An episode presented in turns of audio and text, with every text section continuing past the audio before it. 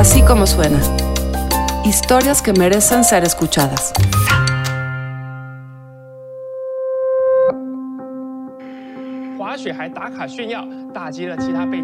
Coronavirus crisis in the US. Como are COVID-19. now infected with COVID-19. Mexicali, Baja California, una de las ciudades más golpeadas por el coronavirus.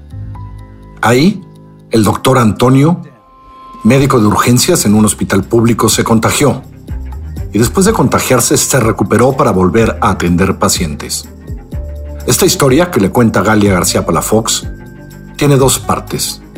La enfermedad que lo sorprendió, la crisis en el piso confinado para COVID en un hospital que como tantos en el país enfrenta carencias graves y lo que hizo este médico, ahí donde se encara todos los días una enfermedad extraña y sin cura.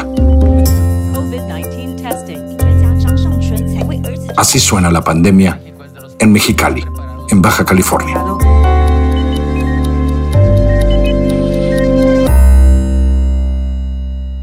Yo ya tenía sintiéndome mal como desde el 5 o 6, pero como te digo, trabajo en dos hospitales, trabajo todos los días, o sea, no, no tengo ningún día de descanso. Entonces, este, yo había, yo lo había atribuido a estrés, a cansancio, porque mis síntomas al principio fueron muy sutiles. Solamente tenía mucho cansancio y un poquito como de dolor de, de huesos, o sea, con el traje, me había deshidratado mucho, no había comido ni, ni nada en 12 horas, porque no puedes salir del área COVID. Y aparte, cuando traes mascarillas, pues no respiras el oxígeno eh, totalmente a libre demanda. Entonces, eso también puede hacer que retengas algo de dióxido de carbono y eso a la gente les da sueño. Y, así, y me seguí, terminé mi turno y todo, y bromeando con mis compañeros les dije, oigan, este, será normal que me sienta con el cuerpo molido. Era martes 7 de abril. El país tenía oficialmente dos semanas en aislamiento, pero el doctor Antonio llevaba más de un mes cerca del virus. Ese día salió del hospital y se fue a comer con su novia. Le dolía la cabeza y le ardían los ojos. Le pidió que le tomara la temperatura. 38.4. Fiebre. Se me quedó viendo y me dijo, vámonos. Y pues yo también me quedé así como que ahí fue cuando me llegó el, el golpe, ¿no? Así como, wow. Fuimos allá al, a la, al, al, al IMSS, a mi clínica, y pues ya me, me revisaron, me valoraron y tenía 38.9 ahí con ellos. 38.9. El doctor Antonio no era el primer médico de Mexicali que se contagiaba. La lista ya era larga en aquellas primeras semanas de pandemia. El primer caso de COVID-19 del país se confirmó el 27 de febrero, pero en la sala de urgencias de un hospital público de la ciudad fronteriza de Mexicali, en Baja California, en los chats de urgenciólogos entre los médicos y enfermeras conocidos del doctor Antonio, se hablaba desde mucho antes de lo que entonces llamábamos coronavirus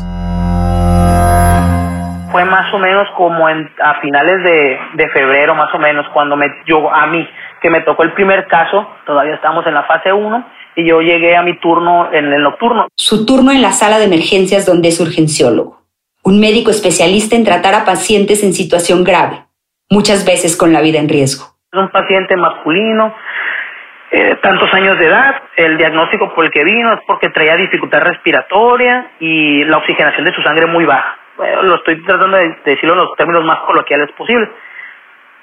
Este, y me dicen, el diagnóstico es una probable tromboembolia pulmonar. Entonces, pues yo ya empiezo a ver al paciente, lo empiezo a valorar. Pues no me cuadra, no, no me cuadra mucho. Conectado a un tanque y con la inyección de oxígeno a tope, la oxigenación del paciente estaba abajo de 80%, cuando lo normal, me explica el doctor, es arriba de 94. Era diabético y no tenía tos ni había tenido fiebre.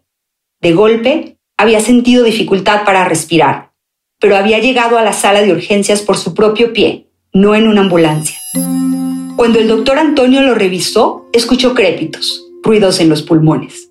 Cuando lo interrogó, le dijo que era chofer de autobús. El doctor pensó en ese momento en la cantidad de gente con la que ese hombre tenía contacto todos los días, todo el día, de cerca, en un espacio cerrado como un autobús. Dije, no, pues que esto es una neumonía típica.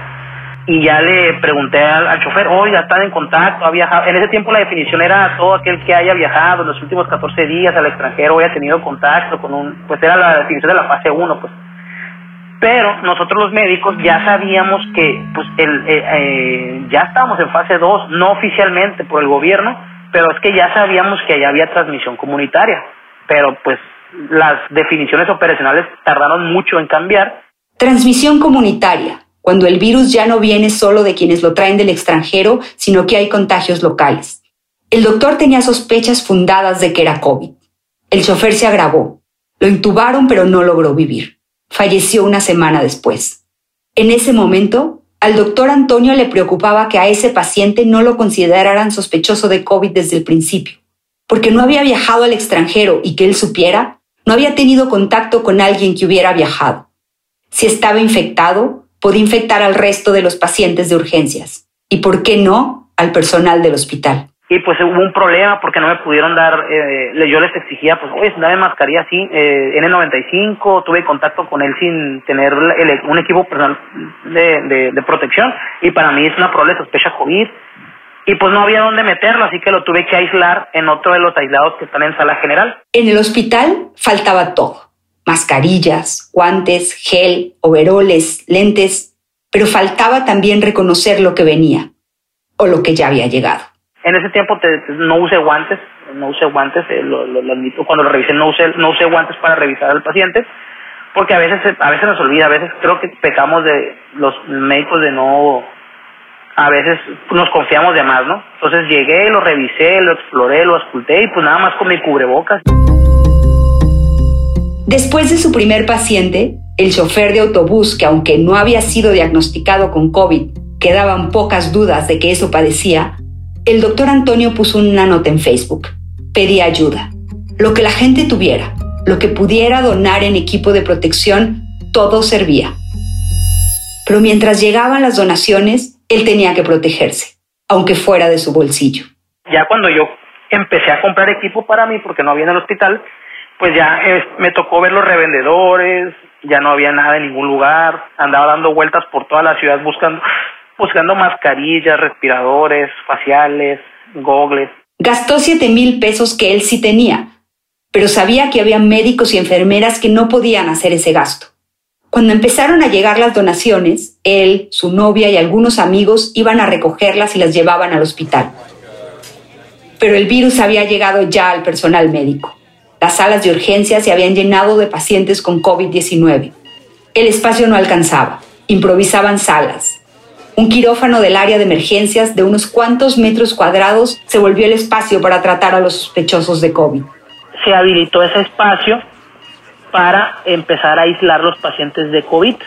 Es donde te digo que caben como, ah, como unas seis camas pero pues a veces tenían ahí hasta 11 y incluso los pusieron hasta afuera del quirófano y se fue recorriendo como que la el espacio. Había pacientes en camas, en sillas de rueda, los había hasta sentados. Un espacio súper reducido y trabajar ahí adentro es súper, súper incomodísimo pues porque eh, pues estás entre todas las camillas pegadas, ¿no? Y luego traes trajes overall que son todos cerrados, son súper calientes, abajo de ellos pues traes más, más cosas para protegerte.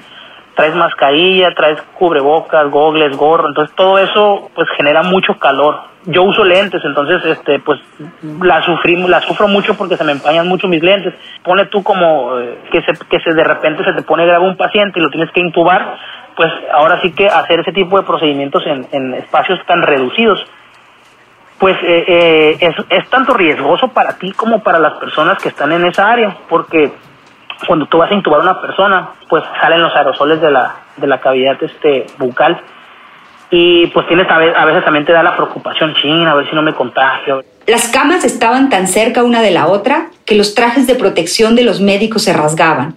Las medidas de seguridad no funcionaban.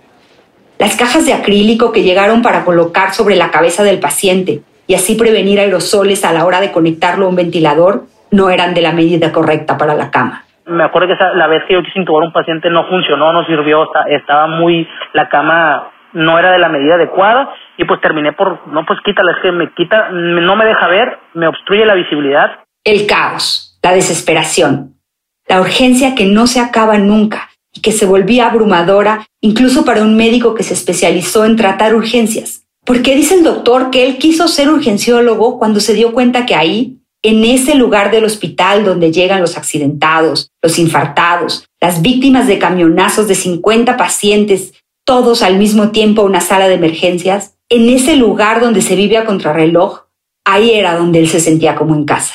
El, el urgenciólogo, la medicina de urgencias, pues hay, obviamente hay mucha adrenalina, hay muchas emociones, eh, es una zona donde no te permite eh, a veces tratar de, perder el control. El médico urgenciólogo tiene que ser un, muy frío, dicen que debe ser frío como el hielo y tan, tan ágil e inteligente como, como un tiburón. Pero en medio de esto, cada vez era más difícil mantener la mente fría, tener el control en medio del caos y de una enfermedad desconocida. Primero llegaban uno, dos, tres, y luego después fue una ola tremenda. Mirabas el área de, de valoración de urgencias y ya es la mayoría de las, había pacientes y ya había cada vez más compañeros médicos, ahí cirujanos, ortopedistas, anestesios, urgenciólogos, nos empezamos a contagiar, enfermeros, personal de cocina, de todas las áreas, incluso hasta administrativos, cocineros, me acuerdo que tuvimos un compañero de cocina que estuvo delicado, uno de mis maestros eh, trabaja en el, en el general y trabaja en el IMSS, fue el primer, del primero que yo me acuerdo de los urgenciólogos que, que se enfermó y, y pues estábamos bien preocupados, digo, no, ya se enfermó el doctor. Y cuando nos enteramos que era positivo, pues más. Entonces ahí fue, ya a partir de ahí parecería magia, su, su, eh, superstición o parecerá sugestión, lo que, lo que sea, pero empezamos a caer varios. Eh, entonces ya ahí fue cuando, ching, ya todo el mundo se empezó a asustar eh, ya se había enfermado un dos residentes, una residente se enfermó y se dejó la especialidad, dijo, no, esto no es para mí, y se fue. Todo el personal médico de la guardia que atendió a aquel primer paciente chofer de autobús cayó enfermo en algún momento. El doctor Antonio se fue ese martes 7 de abril con fiebre de 39 grados a aislarse por dos semanas. Su único contacto con el exterior fue su teléfono, donde los chats anunciaban otro médico enfermo, otra enfermera, una internista intubada, más positivos, más muertes. En las dos semanas que el doctor estuvo en casa, el país pasó a fase 3. Los contagios en Mexicali se aceleraban, las muertes también. Los urgenciólogos bailamos con la muerte. Hoy es martes 28 de abril Hoy ya este, aquí voy llegando al hospital. Ahorita pues la rutina de todos los días es, es llegas, todavía están checando en el checador digital y aquí ya es cuestión de ir por los uniformes para prepararnos para entrar. Primero llegas y recoges tus uniformes que te pones para trabajar en el hospital y te anotas en una lista para, para vestirte. Hace cuatro días que el doctor Antonio volvió al hospital que había sido transformado para atender la pandemia. Esta semana no estará en su sala de urgencias, sino en el piso de pacientes con coronavirus. Bueno, pues ya me llamaron para vestirme. Vamos a entrar a vestirnos y a poner nuestro equipo personal de protección. Aquí están todos mis compañeros vistiéndose. Bueno, voy a ir a lavar las manos. Es el primer paso de higiene de manos. Cambio fuera. Bueno, son las 8.24. Casi una hora para poder entrar a las horas que ya estoy aquí en el piso. Vamos a entrar. Quiero buscar a mi compañero médico. Hay mucho silencio.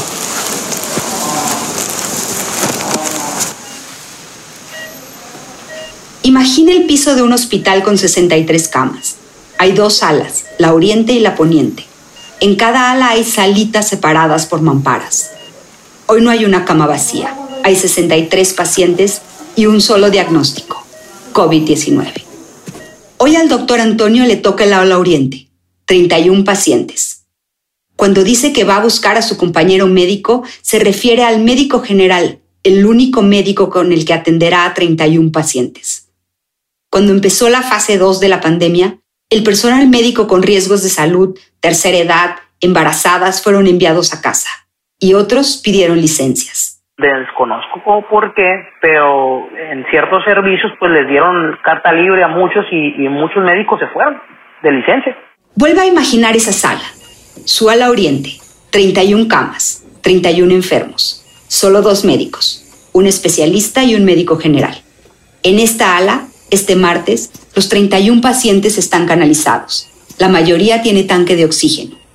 Algunos tienen monitor de signos vitales. Seis están sedados, conectados a un ventilador que los hace respirar artificialmente.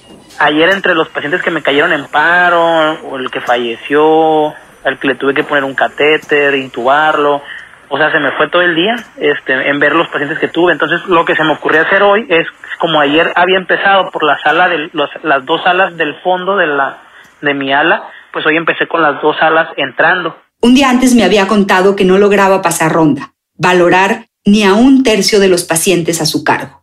El tiempo no es suficiente. No hay expedientes porque no hay papel. Hay que hacerlo todo en computadoras que nos sirven. Las radiografías para ver el estado de los pulmones esas donde se ven manchas blancas que indican que el virus expande, no se imprimen.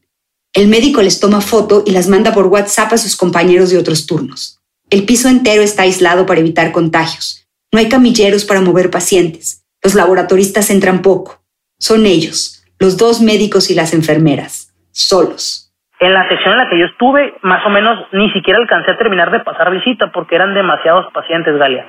O sea, tenías intubados, pacientes graves, se me murió un paciente así, eh, luego me habla una enfermera, oye, no tiene vía, necesitamos canalizar a este paciente enfrente, pues le tuve que poner un catéter central, luego tuve que ir a intubar a otro de otra área del poniente porque también se puso mal. Me hablaron, no, doctor, el paciente no, eh, está eh, respirando agónicamente, ya fui a verlo, pues todos los criterios no, no iba a tolerar, la tenía que intubar, pero, oh sorpresa, el problema es que no tenía eh, ven un, un catéter por donde pasaré los medicamentos para sedarla. Batallé mucho porque las camas no están muy adecuadas, entonces tuvimos que hacer ahí del ingenio, porque es que tienen un marco de metal que te impide ponerte atrás de la cabecera del paciente, que es como debes de intubar al paciente. Entonces tuve que mover el colchón y ponerla en diagonal.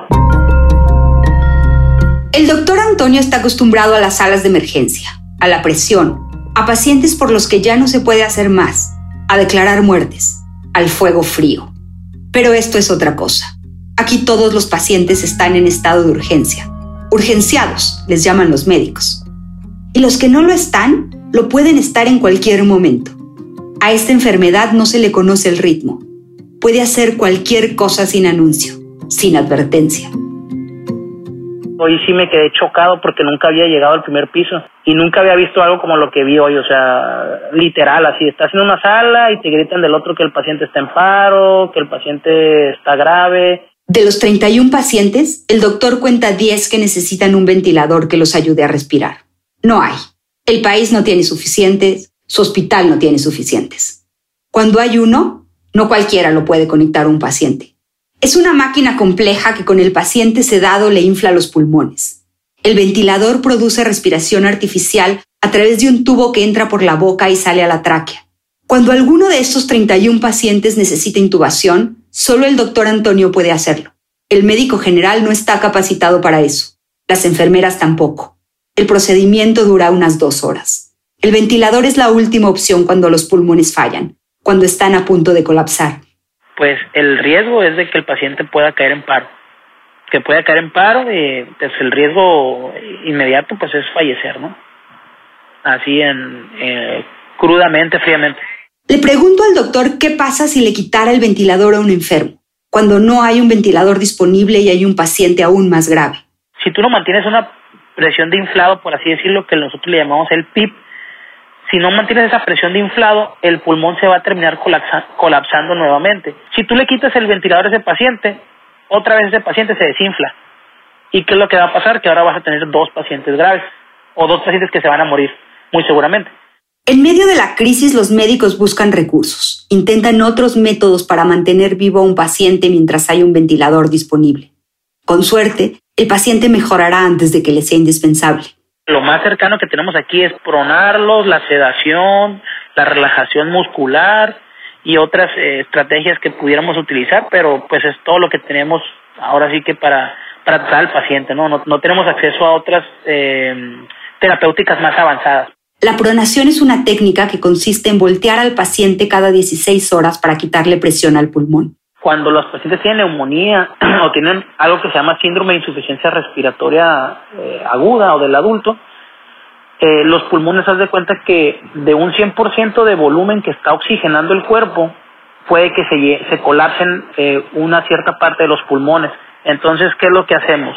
Cuando los pacientes están acostados boca arriba, la mayoría de los pulmones que se colapsan son los de la espalda y los de la parte inferior del pulmón. Se colapsan pues por la gravedad y por el peso. Si a eso le sumas que el paciente es obeso, pues todavía hay más peso sobre esos pulmones. La literatura china y de otros países estuvieron teniendo buenos resultados pronándolos a los, o acostándolos boca abajo a los pacientes aun cuando estaban despiertos.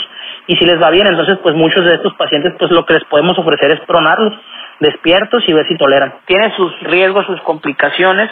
Como te digo, pues no es un procedimiento nomás llegar y voltear al paciente, porque incluso en una volteada los pacientes se pueden hipotensar, pueden caer en paro, o se ocupan al menos en el protocolo te dicen que ocupamos al menos seis personas de, de cada lado pero incluso nosotros los hemos hecho a veces en urgencias o en otras áreas con tres personas. Ese día el doctor había intentado pronar a un paciente. Porque quería voltear a un paciente intubado que estaba muy gordito, estaba muy, de un peso muy alto y estaba muy grande el paciente y eh, pues todas las que están ahí de enfermedades son chiquitas, pues el único hombre que estaba ahí era yo.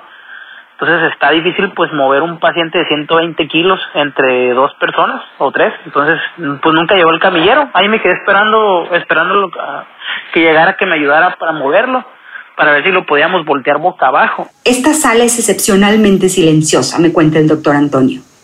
No hay gente tosiendo como uno se imaginaría. Se escuchan los bips de los ventiladores, algún llamado de una enfermera cuando requiere del médico. A veces algún paciente entra en estado de delirio pero en general hay silencio. Un silencio interrumpido por el sonido del terror, el que siempre dice urgencia y muy probablemente muerte.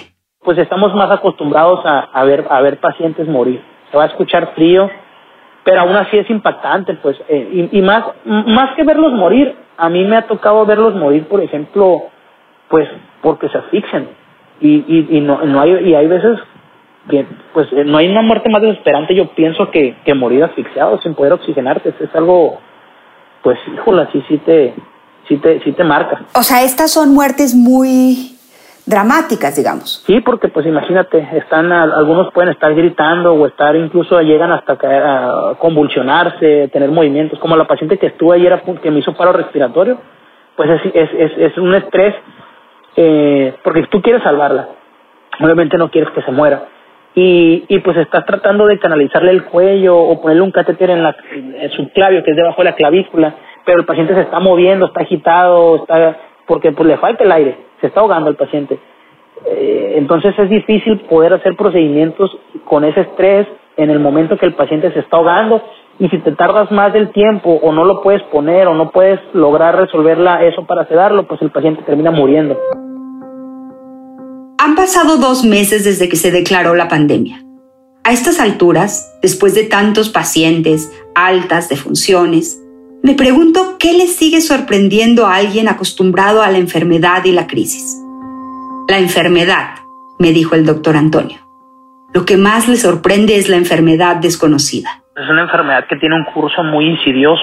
Pueden estar muy bien y de repente empeorar o pueden, estar, o pueden llegar graves y de repente tener mejoría. Los médicos en realidad están tratando síntomas, controlando la fiebre, ayudando al paciente a respirar con oxígeno o con un ventilador cuando lo hay, poniéndoles frazadas calientes cuando la temperatura baja demasiado y advierten una posible falla multiorgánica, dando antibióticos y antivirales que no hay prueba de que sirvan.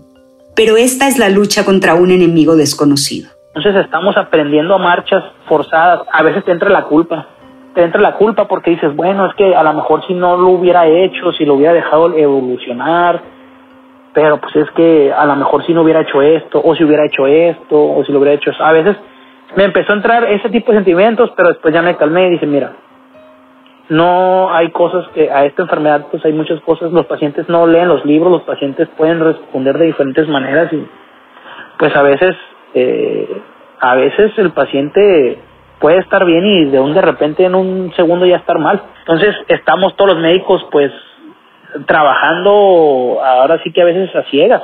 A ciegas, luchando contra un monstruo desconocido a ciegas.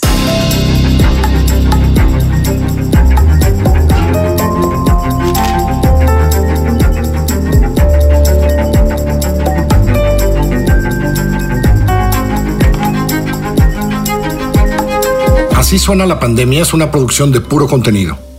María Scherer, Giselle Ibarra y yo, Carlos Puch, dirigimos y coordinamos estos esfuerzos. La producción, el diseño sonoro, la mezcla y la música la hacemos ahí, en nuestra casa, en la casa de nuestros aliados, BHD Studios. En la consola y la edición están Hugo Santos Quevedo y Ricardo Castañeda. Andrea Espano es la coordinadora de producción. Escúchanos en así como en Google Podcast, en Apple Podcast, por supuesto en Spotify, siempre en Himalaya, en iHeartRadio o allá, donde usted escucha sus podcasts.